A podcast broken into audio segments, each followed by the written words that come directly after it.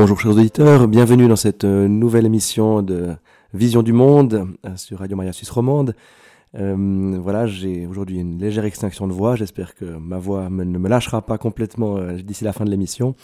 On va faire en sorte, mais c'est mon invité qui parlera davantage que moi, comme à l'habitude.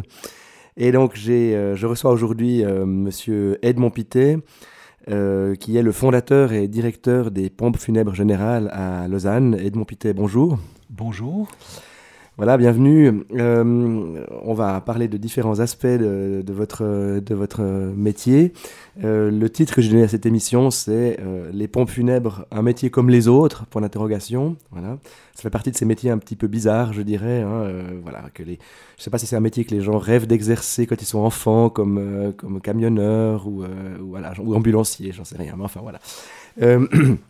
Et comme euh, la plupart du temps, je, vais vous demander comme euh, première question de, parler de vous, euh, de, nous parler de votre, en prenant le temps, hein, de, votre parcours de vie, de votre parcours professionnel et de votre parcours de foi aussi, parce que vous êtes un homme de foi, engagé. Voilà. Alors je vous passe la parole. Voilà, eh bien merci. Eh bien, mon parcours de vie, il est relativement simple. J'ai suivi ma scolarité, et après ma scolarité, j'ai choisi la voie de l'apprentissage. Et ce qui m'a amené peut-être dans cette profession, vous avez parlé de rêve d'enfant, d'être camionneur ou d'exercer une autre activité. Eh bien, depuis ma tendre enfance, je rêvais pas, mais je me sentais appelé à exercer l'activité que, que j'exerce aujourd'hui. Et après cette formation scolaire, je suis entré dans une entreprise de menuiserie ébénisterie. C'était ma première profession.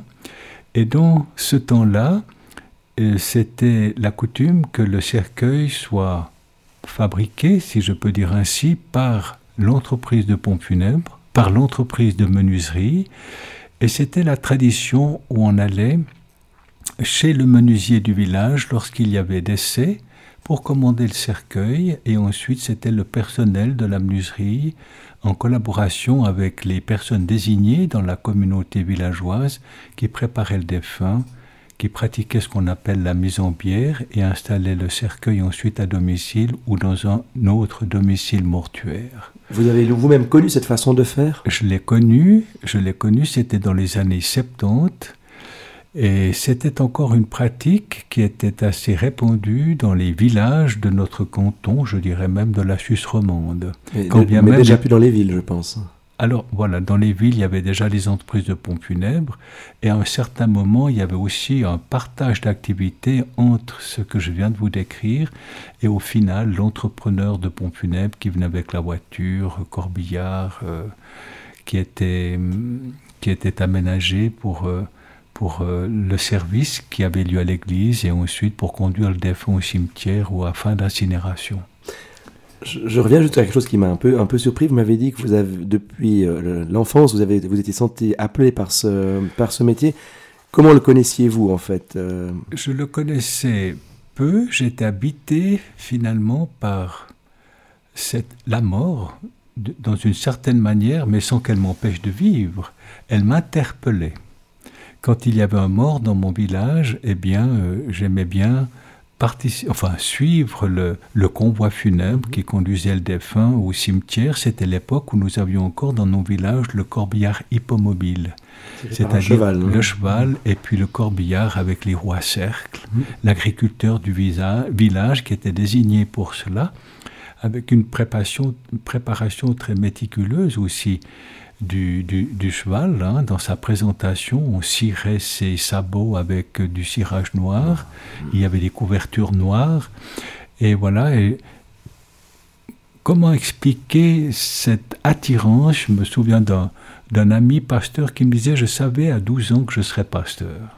Ça, on comprend mieux, je dirais presque, si, vous me permettez. Et puis, et puis ensuite, eh bien, je crois que ce qui m'a attiré dans cette profession, c'était le, l'accompagnement des familles.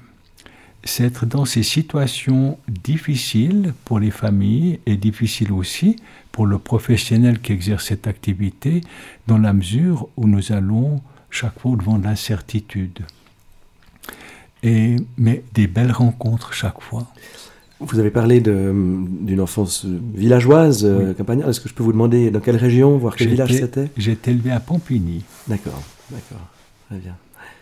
Et puis justement, votre, mais dans votre famille, il y avait des gens qui exerçaient déjà une profession en lien avec, euh, avec cela ou pas Alors, absolument pas. Et j'ai plutôt rencontré des membres de ma famille très, très en souci quand je leur ai annoncé que j'allais entrer dans une entreprise de pompes funèbres.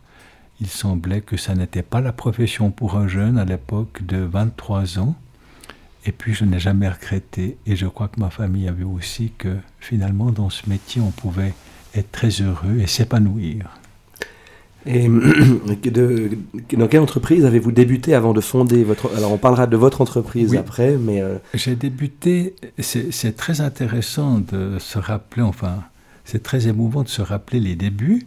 J'étais dans un restaurant où je mangeais tous les jours, où j'étais dans ma place de travail, et à côté de moi, deux personnes parlaient en disant L'entreprise Arnold Frères à Morges cherche un collaborateur.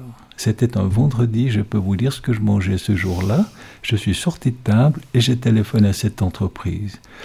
Et le patron m'a répondu et il m'a dit Je vous attends demain. Et c'était un samedi. Et puis il m'a accueilli très simplement. Il m'a dit Je pars pour une mise en bière. Nous allions dans une institution hospitalière. Vous venez avec moi. C'était une entrée en matière plutôt forte. Mhm, mhm. Et puis j'ai passé la matinée avec eux. Et ensuite, ils ont accepté que je passe des week-ends ou des vacances pendant une période d'une année à peu près pour me familiariser quand même avec cette activité que je sois bien sûr que le choix que j'étais en train de faire était le bon choix. Parce que vous continuez à exercer la profession de, menuisier en fait. Alors voilà, chez eux, et ça c'était une très belle partie de ma vie parce qu'on allait miser les arbres en forêt. On choisissait donc les, les, les arbres, ensuite on faisait débiter le bois, euh, dans, une, dans une scierie. Ce bois était acheminé à Morges, parce que cette entreprise se trouvait à Morges. Et tout près de l'hôpital, il y avait un séchoir à air naturel où ces planches étaient ainsi exposées. Et puis après, nous allions avec un petit char, euh, roue à cercle, en pleine ville de Morges, transporter nos planches pour arriver dans l'atelier à la rue Louis de Savoie, où il y avait plus de 14 000 véhicules par jour qui, qui circulait, c'est pour vous dire qu'il n'y avait pas l'entrée d'autoroute encore que nous avons maintenant pour nous diriger sur, sur le Valais. Et, et puis nous, nous, nous, construisions, nous fabriquions nos cercueils en pleine ville. Je ne sais pas si vous vous imaginez. Donc avec des machines très anciennes, à courroie, à transmission courroie. Et puis j'ai travaillé là avec ces, ces patrons qui me disaient, on ne vous explique rien, vous regardez. Mhm.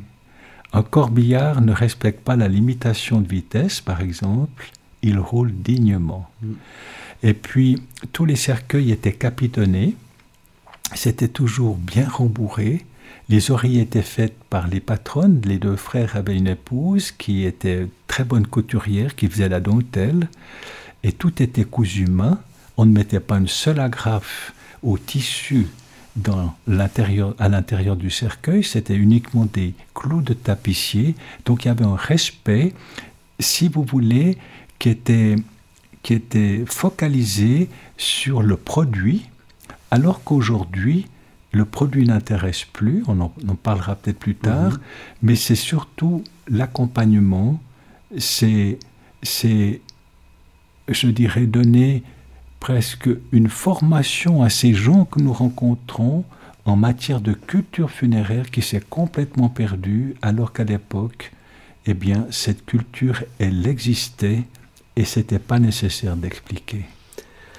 Et alors, parlez-nous un petit peu aussi de, donc de, votre, de votre vie de foi, en fait. Vous, vous êtes né dans une famille d'arbistes, sauf erreur. Voilà, exactement. même si je crois que l'adjectif d'arbiste n'est pas, n'est pas assumé par les Voilà. On parlait plutôt de l'assemblée de frères. Mhm. Voilà. Alors parlez-nous un petit peu de, cela. Euh, voilà, j'ai été élevé dans, dans cette assemblée et personnellement, je m'y suis toujours senti très heureux parce que j'ai j'ai beaucoup aimé les textes, les textes des Écritures, que ce soit l'Ancien Testament, le Nouveau Testament. Je me rappelle avec quelle joie j'avais reçu de ma mère, je dis avec émotion, à l'âge de 12 ans, un Nouveau Testament. C'était mes premières lectures, j'avais peut-être même 11 ans. Et puis nous avions d'excellents commentaires aussi bibliques qui nous permettaient de mettre les textes en relation entre le Nouveau et l'Ancien Testament. Et c'était quelque chose qui m'a beaucoup nourri, ça m'a ouvert les horizons, et à des horizons très heureux, très élevés. Et ceci, je pense, m'a conduit aussi à, dans cette profession, j'avais comme rêve d'être aussi officier instructeur, dans la mesure où j'ai suivi une formation d'officier à l'armée jusqu'au grade de capitaine. Et l'instruction militaire m'aurait intéressé. J'aimais ce côté ordonné plus que le côté militaire. Je ne sais mhm. pas si vous me comprenez. C'était la camaraderie, aussi des choses bien organisées, bien faites. Et puis ce côté aussi d'une foi bien engagée et, et, vivante, si je peux dire comme ceci. Et la profession que j'exerce aujourd'hui me permet de réunir ces deux, c'est-à-dire le côté pastoral et puis le côté bien ordonné, parce qu'une entreprise comme la nôtre a beaucoup de collaborateurs et il faut de l'organisation. Alors j'arrive très heureusement, quand je suis dans une famille, à complètement oublier mes soucis de patron. Mhm. Je peux être avec une famille qui est complètement déshéritée, qui sera même à la charge des services sociaux. Eh bien, on n'y pense plus, on leur accorde toute notre attention, mhm. tout le respect dont elles, elles méritent. Mhm et, et sans me soucier de toute cette partie justement euh, de patron qui doit diriger son entreprise et veiller aussi au financement. et... Vous arrivez à laisser le, manager au, vestiaire Complètement, voilà, voilà, oui. Euh, vous nous avez déjà dit euh, donc comment fait son euh, sont, quand sont nées les entreprises de pompes funèbres, enfin vous pouvez peut-être le, préciser, hein, euh, vous avez dit qu'avant c'était, euh, ça se faisait au, village, hein, c'était réparti entre plusieurs corps de métier du village mm. qui prenaient chacune en charge une partie en fait de, ce qui sont devenues les pompes funèbres. alors dites-moi un peu quand ça a changé justement, quand sont nées les entreprises de pompes funèbres, d'abord dans les villes d'après ce que vous avez dit. Voilà. Je pense que c'est devenu très progressivement, c'est surtout l'après-guerre. L'après-guerre, il y a eu beaucoup de facilités, celles qu'on connaît, n'est-ce pas? On parle des Trente Glorieuses, nos mm. parents les ont vécues pleinement, ont travaillé 30 ans d'une manière très agréablement, avec euh, beaucoup de loisirs, avec des salaires qui étaient tout à fait convenables, et euh, les assurances aussi que l'économie florissante aussi leur accordait en matière de deuxième pilier, de rente, d'assurance. On voyait l'avenir dans le fond sans trop de soucis. Et puis, ce qui s'est passé, c'est que pendant cette période, la mort est devenue moins populaire en quelque sorte. Vous voyez, on aimait moins la, on aimait moins être confronté à cette réalité-là alors que tout allait bien euh, dans le meilleur des mondes. C'est alors que petit à petit... La mort n'avait plus sa place en fait. Elle n'avait plus sa place. On a commencé à construire des grands centres funéraires, on ne va pas citer les lieux, mais nous les connaissons tous, avec un objectif, c'était de rassembler les défunts dans un même lieu, plutôt que de les avoir dans la crypte paroissiale ou dans la crypte du village ou de la ville. Et puis ensuite, une concentration aussi de cérémonies, toujours dans le même lieu. On a un petit peu déserté les paroisses. on a pensé que c'était. C'était pas pour rien qu'on a, qu'on a mis un de ces centres funéraires près de la maladière, par exemple. Hein. Au Moyen-Âge, on mettait les malades à la maladière, les, les, pestiférés. Absolument. Et puis on a mis un centre funéraire pas loin. Absolument. Puis les centres funéraires dans d'autres cantons sont aussi euh, à l'extérieur, souvent de la localité, des grandes localités. Alors voilà, on s'est habitué à cette réalité-là. On a pensé que c'était la chose la plus merveilleuse hein, aussi. On a oublié d'accompagner ces mourants à l'hôpital. Il y avait des gens formés, n'est-ce pas, qui étaient intermédiaires entre l'appareil hospitalier et les familles, qui accompagnaient un papa, une maman qui allait mourir.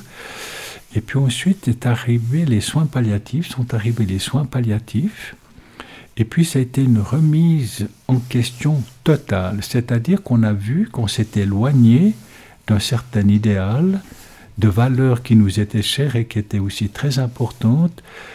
Et puis les soins palliatifs ont ramené la mort, je dirais, à sa place. De, de, réhumanisation, on pourrait dire. Oui, exactement. Dans le sens que dans les champs des soins palliatifs, les unités de soins palliatifs, il y avait souvent un lit pour un membre de la famille qui pouvait accompagner, veiller celui qui allait mourir. Donc on a repris sa place.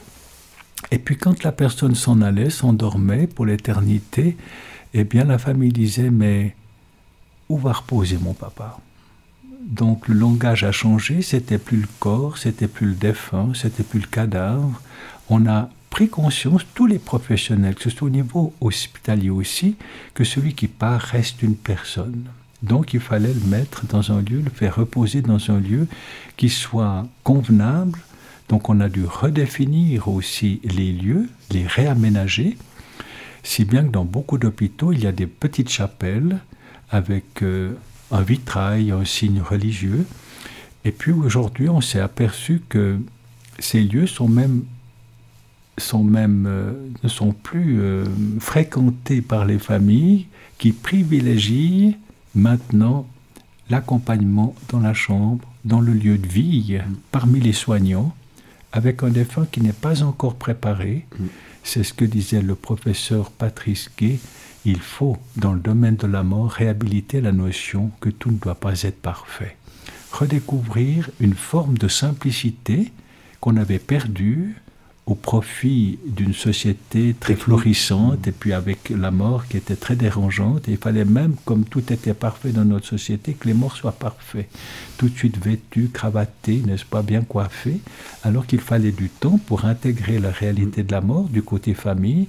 Donc toute une redécouverte, vous voyez, de d'étapes euh, que les familles avaient besoin de suivre, dans le fond, pour se, se recréer et, se, trouver la voie de l'apaisement, si je peux dire aussi. Alors, quelles sont, les, quelles sont les, différentes étapes de votre métier, enfin les différentes étapes de la prise en charge d'un défunt depuis l'appel de la famille en général mm-hmm. euh, euh, jusqu'aux obsèques, euh, quelque forme qu'elles soient, et puis ensuite la, l'enterrement, l'incinération Enfin, euh, quelles sont les étapes de votre intervention? Voilà. Alors on peut, on peut décrire les étapes, et puis dans ces étapes, je dirais qu'il y a encore d'autres étapes. Mhm. C'est-à-dire d'autres étapes, avant de décrire les étapes, c'est que tous ne meurent pas centenaires en établissement hospitalier. Nous avons le 10% de notre population qui meurt par accident ou par suicide et de cause indéterminée, ce qui veut dire qu'il y a chaque fois une intervention du ministère public, Institut de médecine légale, et puis vous avez 30% de gens qui meurent subitement. Donc 4 fois sur 10, on est déjà confronté à des familles qui ne sont pas préparées à cette réalité, avec toute la tristesse que peut engendrer la disparition de quelqu'un qu'on n'a pas accompagné. Mhm. Et puis après, vous avez tous ceux qui meurent de graves maladies. On a évoqué les soins palliatifs. Puis après, vous avez ceux qui meurent d'une mort magnifique. 102 ans l'autre jour, une dame est conduite à l'hôpital. Le temps de dire à son fils, embrasse bien tous mes petits-enfants, puis elle s'endort. Jamais de médicaments. Donc voilà, c'est des deuils qui sont très différents. Les étapes. Nous sommes appelés par la famille. La première étape, c'est que quand quelqu'un décède, il faut qu'un médecin intervienne pour un constat de décès. Ensuite, il faut quand c'est à l'hôpital, c'est assez facile parce qu'il y a des médecins sous la main, je dirais. Voilà, exactement. Puis à la maison, c'est soit le SMUR, si vous mourrez subitement, eh bien, il y a un service d'urgence qui vient et qui constate le décès si on n'a pas pu réanimer la personne.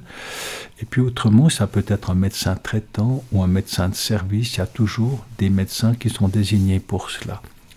Ensuite, l'étape suivante, c'est soit la famille supporte que la personne décédée à domicile puisse rester encore un peu à la maison, parfois on éprouve le besoin de garder un père, une mère à la maison un jour, un demi-jour, un jour et demi, deux jours, simplement pour faire ses adieux dans un cadre qui nous est très familier. si cette personne est transférée, on arrive dans une salle de soins. Nous avons trois chapelles dans le cadre de notre maison avec trois salles de soins. Et c'est là que nous préparons les défunts, que nous les habillons, à la rigueur, il y a peut-être une toilette mortuaire à, réaliser. Et ensuite, quand cette personne est bien vêtue, elle est placée dans son cercueil. Si elle meurt subitement, cette personne ou dramatiquement va l'installer plutôt sur un lit. Dans nos chambres mortuaires qui ne sont pas réfrigérées, de manière à ce qu'on se retrouve dans un cadre qui plaît à la famille, enfin plaît, on se comprend dans quel sens nous pouvons parler ainsi, et puis dans, un, dans un cadre qui permet à la famille d'accéder à ces lieux sans avoir trop de peur, mmh. mais surtout où on sent que le défunt est bien pris en charge la famille se soucie du confort. Ça peut paraître complètement étrange ce que vous dites, mais il faut qu'il soit confortablement installé et il faut qu'il soit dans un lieu où il ne fait pas trop froid. Mhm. Et ceci se remarque par exemple quand les familles font le choix des habits. On dira écoutez, la chemise ne va pas suffire, il faut mettre un pull, on est en hiver, il faut qu'il soit bien. Voilà, tous ces aspects, vous voyez, c'est tenir compte de toutes les attentes des familles. Ce défunt présenté ainsi dans une chambre mortuaire sera visité par ses proches ou par, ses, Une des chapelles dont vous parliez, c'est la chapelle Saint-Roch, par exemple, à Lausanne, hein, c'est juste. il y en a d'autres, vous avez dit euh On a la chapelle de Beausobre à Morges, mhm. qui se trouve en ville. Saint-Roch est en ville. Mhm. Et à Vevey, la chapelle Arcangier se trouve en ville. Et je un retour, en fait. Euh, c'est une réussite qu'on ait pu créer des lieux en ville où la vie est vraiment là, puis en même temps il y a la chapelle. Saint-Roch, il y a l'école de Saint-Roch, il y a tout le bruit qu'on veut avec les, les, enfants dans ce quartier, et il n'y a rien de dérangeant pour les familles à la sortie de la chapelle, par exemple. C'est un lieu où on célèbre la mort, là où il y a la vie aussi. Oui. Et alors, euh, quelles sont les étapes suivantes euh, Alors ensuite, après la, la, préparation? Voilà, la préparation, l'installation dans la chambre mortuaire, il y a les visites.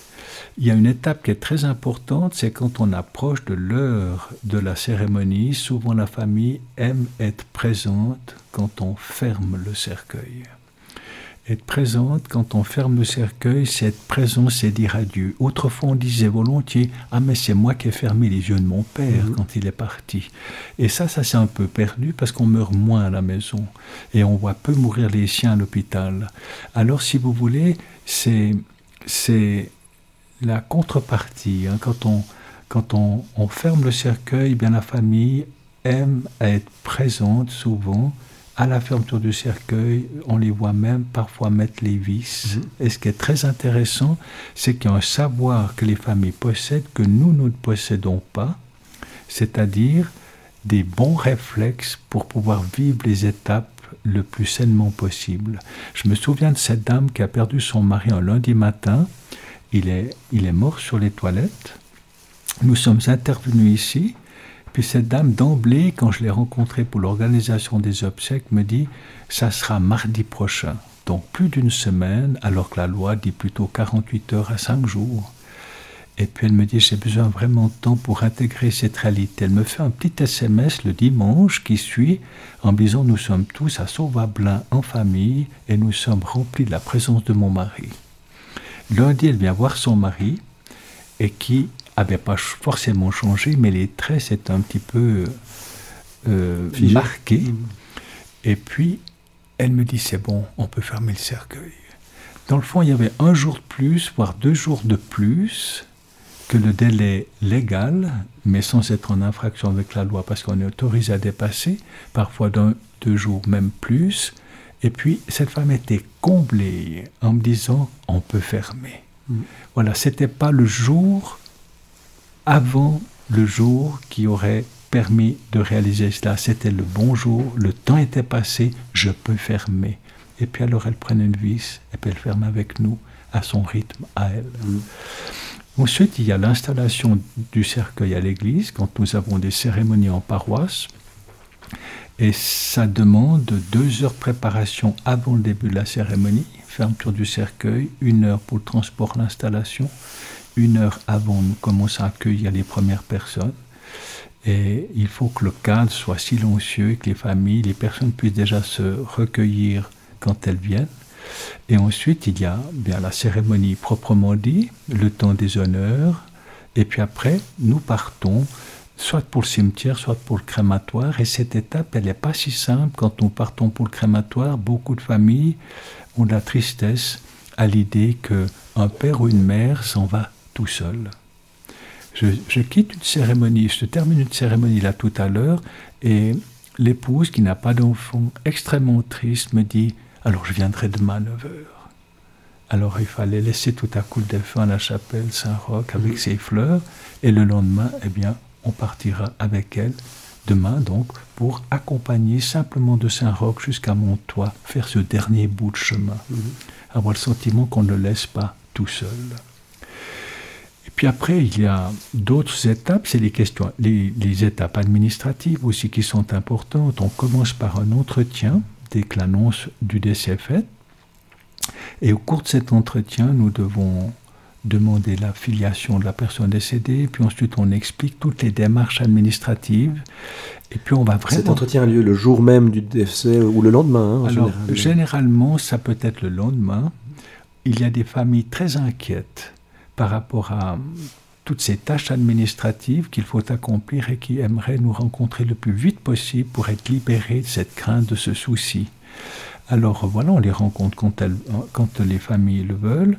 Parfois, il faut attendre peut-être deux jours parce que la mort est tellement choquante, on est tellement bouleversé qu'on a besoin de prendre du temps pour, pour nous. Je me rappelle de cette dame qui avait attendu 72 heures avant de me rencontrer pour euh, parler de l'organisation des obsèques de son mari, décédé jeune d'une crise cardiaque en faisant son footing. Elle était toute seule avec trois petits-enfants. Et puis, le contraste, cette autre femme qui perd un fils qui se jette sous le train, le train arrivait tout doucement en gare, il était projeté sur la voie, blessé bien sûr et tué, et de me dire, il faut que mon fils quitte tout de suite l'Institut de médecine égale, je veux vous voir tout de suite parce qu'il est tout seul et il a froid. Et puis après régler les questions administratives. Vous voyez, c'est ce que je disais euh, au début, chaque rencontre est différente parce que les morts sont différentes et puis notre rapport à la mort aussi est très différent d'une famille à l'autre. Alors peut-être pour enchaîner un petit peu avec ce que vous venez de nous dire, parlez-nous un peu justement de votre, de votre entreprise. Euh, euh, quand l'avez-vous fondée, donc les pompes funèbres générales, et comment est-elle organisée? Combien d'employés? Est-ce que les employés ont tous le même statut? Ou est-ce qu'il y a des, des catégories d'employés des, voilà. Quelle est la formation aussi qu'il faut avoir? Bien sûr. Alors, ce qu'il faut peut-être relever, c'est que cette maison a été créée à l'époque par un dénommé Jonton, un dénommé Eisenmüller et un dénommé Chevala, qui était, sauf erreur, l'arrière-grand-père du Conseil fédéral. C'était donc au début des années 1900.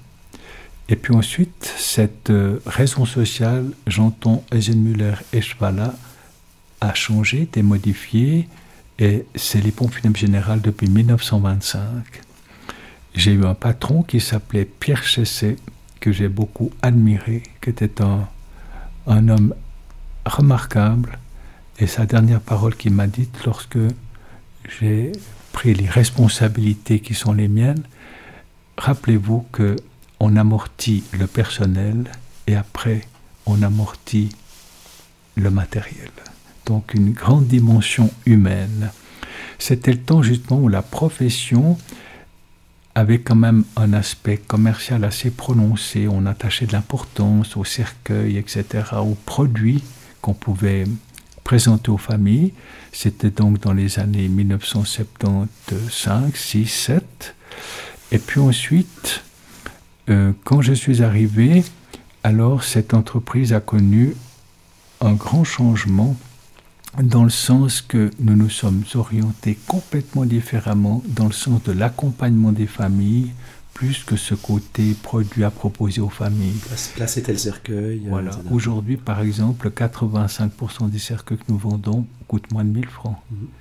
Donc ça montre que c'est plus l'intérêt principal des familles, mais la notion de l'accompagnement. Un fils décédé présenté sur un lit, ça, ça, c'est très important pour la famille. Fermer le cercueil avec nous, peut-être pourquoi pas habiller le proche disparu avec nous, voir des, des membres de la famille qui porteront le cercueil parce que papa nous a porté enfant, alors on veut le porter. J'entends une association beaucoup plus forte, vous voyez, avec les familles, moins de professionnalisme tout en étant très professionnel parce qu'il faut l'être, mais intégrer les familles avec une notion tellement importante aussi qui est celle-ci, le savoir des familles est plus important que le nôtre. C'est remarquable de voir comme des familles peuvent nous dire exactement ce dont elles ont besoin. Et puis alors, quels sont les... Combien avez-vous de collaborateurs et de, Nous sommes 55.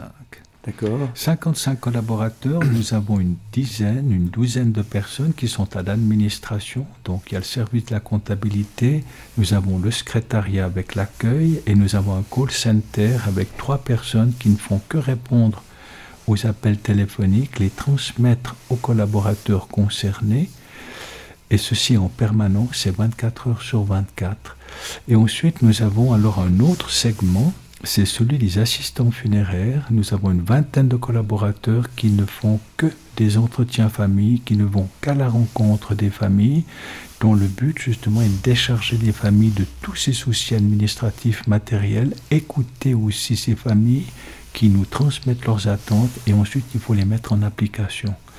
L'objectif, c'est, je le dis souvent à mes collaborateurs, c'est de ne rien voler aux familles, dans le sens que ce qu'elles veulent, elles doivent pouvoir l'obtenir. À aucun moment on doit pouvoir dire et mettre une restriction.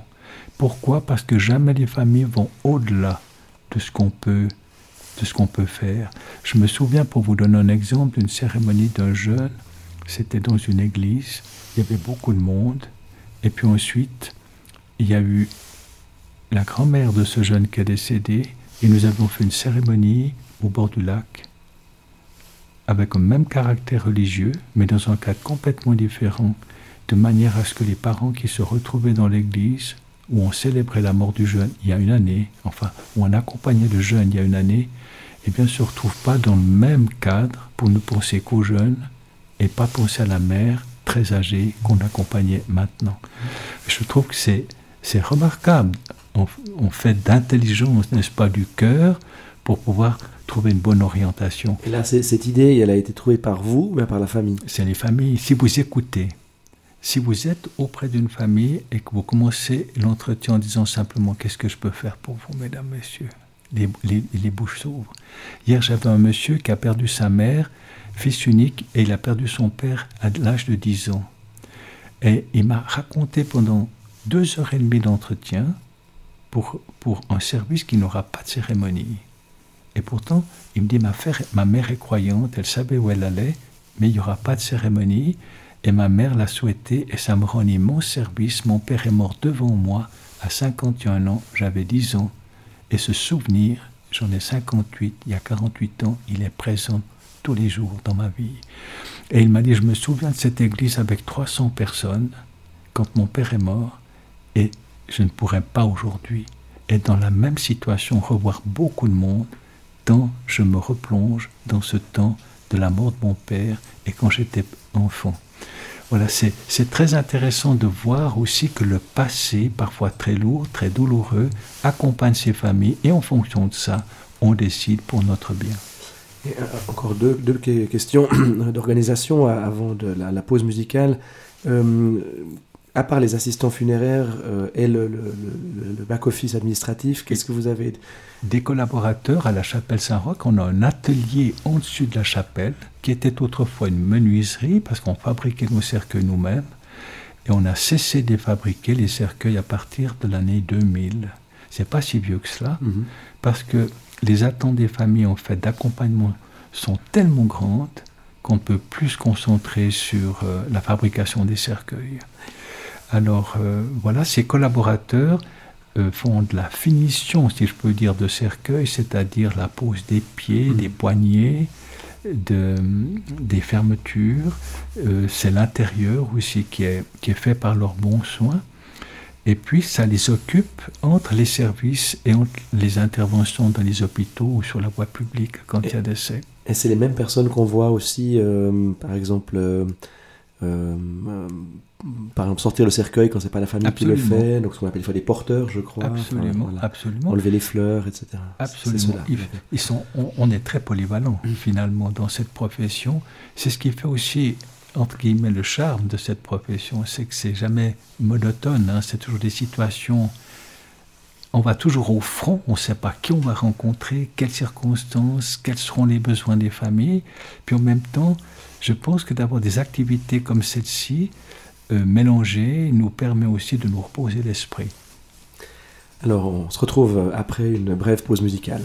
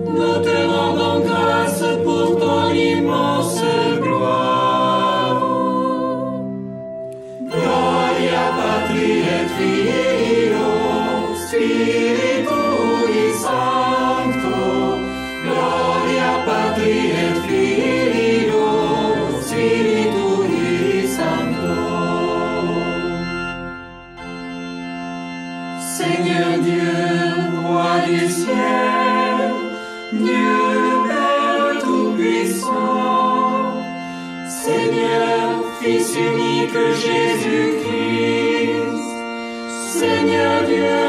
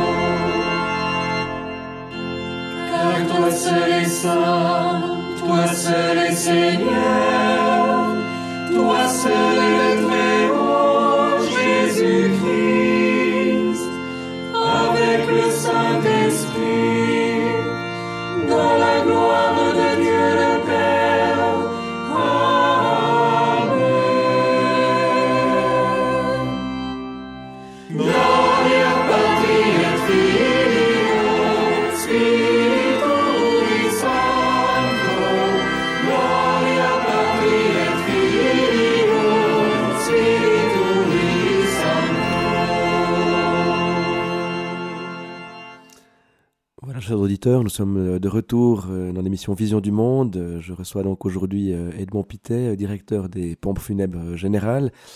Et un peu dans la suite de ce que nous disions avant la pause musicale, parlez-nous maintenant, après avoir, nous avoir parlé un peu des différentes fonctions qu'il y a au sein de votre entreprise, en lien avec ces fonctions, quelle est la, quelle, est la, la ou les formations?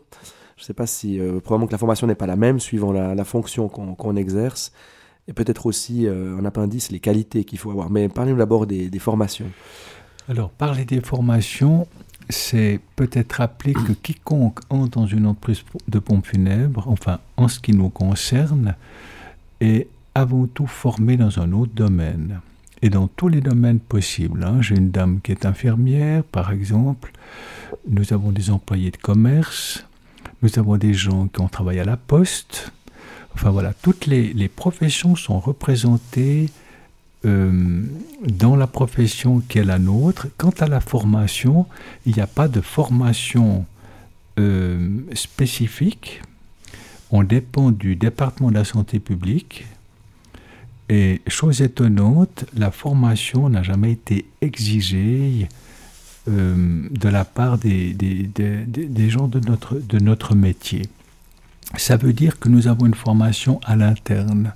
Je dirais que la formation, ce sont ces gens qui viennent à 45 ans, 50 ans. J'ai même eu fait des engagements à 55 ans, 10 ans seulement d'a- de- d'activité chez nous avant la retraite, mais des gens qui se sont pleinement épanouis dans cette profession parce qu'ayant eu des expériences de vie peut-être difficiles, en ayant perdu des proches, ou ayant exercé une activité où l'aspect humain eh bien, est en voie de disparition, si je peux dire ainsi, et ces gens ne se retrouvent plus dans la profession qu'ils avaient aimée, et chez nous, ils retrouvent justement cette grande dimension humaine. Donc ça veut dire que la formation de base, elle est solide, Mm. c'est l'expérience de vie.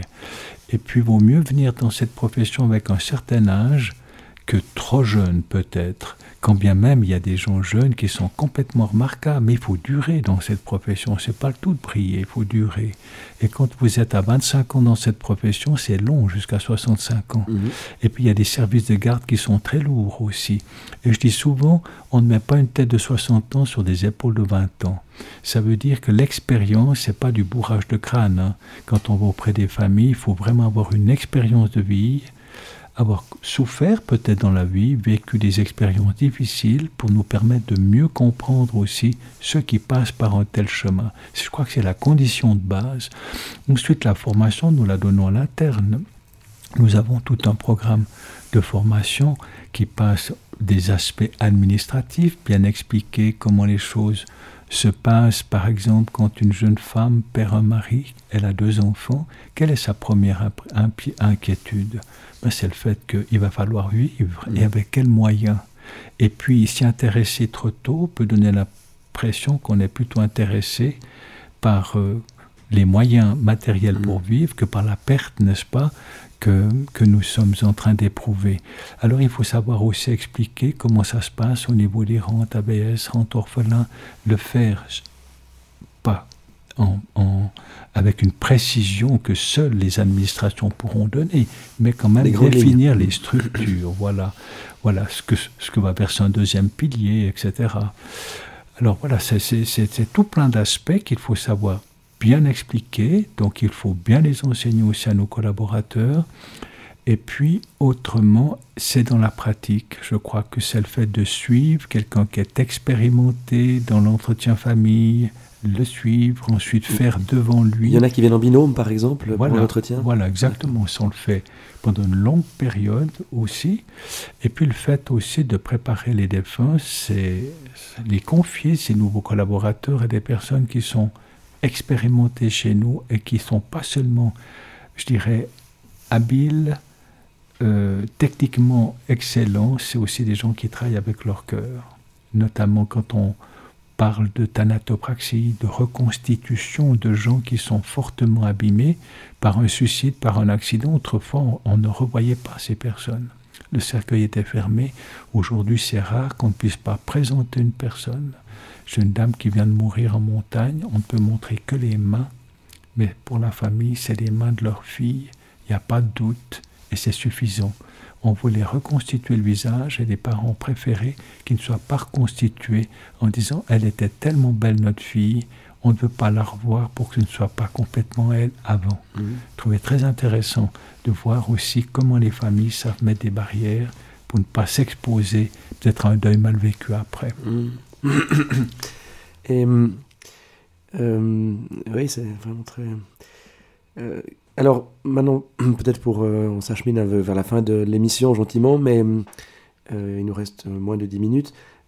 Parlez-nous un petit peu de, de l'évolution des, des rites funéraires ou des rites mortuaires, je ne sais pas si on doit dire l'un ou l'autre, euh, et, et du rapport à la mort que cela, Oui. euh, depuis que vous avez débuté votre activité, hein, donc euh, il y a quoi une cinquantaine d'années, pas tout à fait- 45 ans, Voilà. 47 ans. Alors, les, les grands changements en chiffres, très rapidement dit, quand j'ai débuté, nous avions en Suisse, en Suisse 60% de crémation, ce qui était déjà énorme par rapport à la France qui n'en comptait que 5%. Et puis ensuite, nous avions donc plus que 40% d'ensevelissement. Nous avions par contre une centaine, 100% de cérémonies religieuses. C'était quasiment un décès égale une cérémonie. La personne n'avait peut-être aucun membre de la famille. Le pasteur ou le prêtre venait pour une bénédiction dans la chambre mortuaire avant que le cercueil soit fermé. Nous avions à l'époque de ces taux relativement élevés de crémation. Sur 100% de crémation, nous avions, nous avions euh, 20% de personnes qui reposaient au jardin du souvenir. Toutes les autres personnes décédées, les cendres étaient ensevelies au cimetière, placées dans un columbarium. Aujourd'hui, nous sommes à 90% de crémation. Aujourd'hui, nous avons 50% de défunts dont les cendres reposent dans les jardins du souvenir. Et nous avons quelque chose de très nouveau. C'est 30% en tout cas de familles qui reprennent les cendres pour les disperser dans la nature, ou bien fragmentent le lot des de cendres qu'on leur met en plusieurs lots pour aller disperser dans autant d'endroits que la personne aimait beaucoup. Et à part cela, alors, le- les services religieux sont en chute libre, puisque nous avons 25% de familles qui ne veulent plus de cérémonie. Donc ça veut dire que notre mission, c'est de transférer une personne décédée pour la faire reposer dans une chambre mortuaire pendant les trois jours, quatre jours, cinq jours qui précéderont la crémation, voire l'ensevelissement. Ce qui veut dire que les familles viennent tout au plus se recueillir auprès de celui qui est décédé, viendront et assisteront à la fermeture du cercueil, accompagneront, comme je vous le disais, de Saint-Roch jusqu'au crématoire, et puis les choses s'arrêtent ici, c'est fini. Et puis vous avez 35% sur ces 60, donc puisque 25 est déjà sans cérémonie, 35% de familles qui choisissent, elles, une cérémonie du type laïque, où il n'y a absolument rien de religieux. Nous sommes maintenant même dans des églises protestantes où on accepte qu'un service du type laïque puisse être euh, organisé avec l'accueil d'un pasteur par exemple, et puis ensuite la famille, elle peut, elle peut euh, prévoir son, son déroulement comme elle le veut. Et par curiosité, euh, une cérémonie laïque, par exemple, qu'est-ce que les gens y mettent euh, Puisqu'on sait ce qu'ils ont enlevé, justement, c'est la présence. euh, Alors, si vous voulez, le religieux, c'était un accueil, une prière, des textes bibliques, des commentaires sur ces textes bibliques, les paroles d'espérance, la prière, la bénédiction. Vous avez le même canevas, si je peux dire comme ceci, mais avec un accueil qui n'est plus religieux, des textes qui n'ont plus rien à voir avec la foi chrétienne, et puis ensuite des choix musicaux qui sont les choix qu'on entend euh, de musique que nous entendons euh, tous les jours, quoi, de tous les chanteurs et, groupes euh, musicaux euh, que, l'on- peut connaître. Et puis ensuite, euh, il peut y avoir des témoignages, il peut y avoir des diaporamas où on- l'histoire de vie, c'est l'accent principal hein, de ces cérémonies, c'est l'accent de vie, c'était qui était la personne, qui peut être compté par plusieurs personnes, mais surtout, il peut y avoir aussi des images, des photos et qu'on commente euh, au cours de cérémonies, c'est la vie de celui qui est parti. un peu comme dans un mariage, en fait, où on Oui. montre les photos de l'enfance Voilà, et des choses oui, comme D'accord. ben ça, ça se voit, même régulièrement maintenant. Et ça, c'est en, en, en progression, hein, très fortement. Et hum, alors peut-être vraiment pour, pour terminer, euh, dans les deux minutes qui, qui nous restent environ, euh, quelles sont, euh, quelle est la, là où, ou que- quelle est, quelle est ou quelles sont euh, là où les valeurs cardinales qui, qui Mm. guident le métier euh, D'abord, votre métier, c'est quoi? Vous le qualifiez comment? Euh, Croque-mort, c'est un peu, un peu désuet, disons. hein. Quelqu'un me disait une fois, vous êtes un accoucheur du deuil. voilà, je trouve assez, Oui. assez bien finalement. hein. On est, il faut quelqu'un qui nous aide à ça sonne mieux que croque-mort, effectivement. Voilà, puis il faut. On est, on est assistant funéraire, tout simplement. On assiste ces familles, on les accompagne. Eh bien, c'est clair que dans cette, euh, cette nouveauté hein, qui s'ouvre devant nous, euh, suivant les convictions qui sont les vôtres, ou bien vous êtes plutôt du genre laïque, puis vous vous plaisez dans ce type euh, de cérémonie que vous organisez, ou bien vous êtes habité par cette dimension qu'est la foi. Et puis il peut y avoir une certaine souffrance quand même quand euh, la richesse finalement des Écritures, les promesses, n'est-ce pas, quant à cette vie, quant à l'après, et quant aux consolations aussi qui sont la part de ceux qui passent par de telles épreuves, euh, sont des choses qui finalement n'intéressent peut-être plus ou beaucoup moins. On se dit comment peut-on cheminer dans une détresse pareille sans avoir cette ressource-là, sans porter un jugement quelconque? Quand on possède quelque chose que nous aimons, que nous apprécions, on aimerait que les autres aussi puissent en profiter aussi. Voilà. Et, et quelle est alors le, la, la valeur cardinale qui, qui guide le métier euh, d'accoucheur de deuil, euh, justement par-delà cette question euh, religieuse, laïque Je crois que la, la, la valeur cardinale, c'est, c'est le respect absolu, je dirais, des, des, des volontés exprimées par la famille, et je dirais même de leurs convictions. On ne va pas faire changer d'avis ceux que nous rencontrons tous les jours. On les prend là où ils sont, et puis nous essayons de faire un bout de chemin avec eux, et puis on rend dans le témoignage qu'on peut rendre euh, parmi eux. Mais il y a des choses que, qui sont aussi assez magnifiques, c'est qu'on peut s'orienter vers ce type de, de service, et puis quand on va pour mettre des cendres au cimetière, qu'on doit inhumer des cendres, parfois une parole de l'évangile ou un psaume, c'est ce que ces familles aussi peuvent parfois nous demander. Mm. Voilà. Merci beaucoup euh, Edmond Pité. Euh, voilà, merci infiniment de nous avoir parlé de votre métier. Effectivement pas comme les autres, je crois, on peut confirmer. Euh, voilà, euh, bonne, euh, Bonne fin de journée et à dans un mois pour une émission qui sera consacrée à Sainte Thérèse de Lisieux. Merci.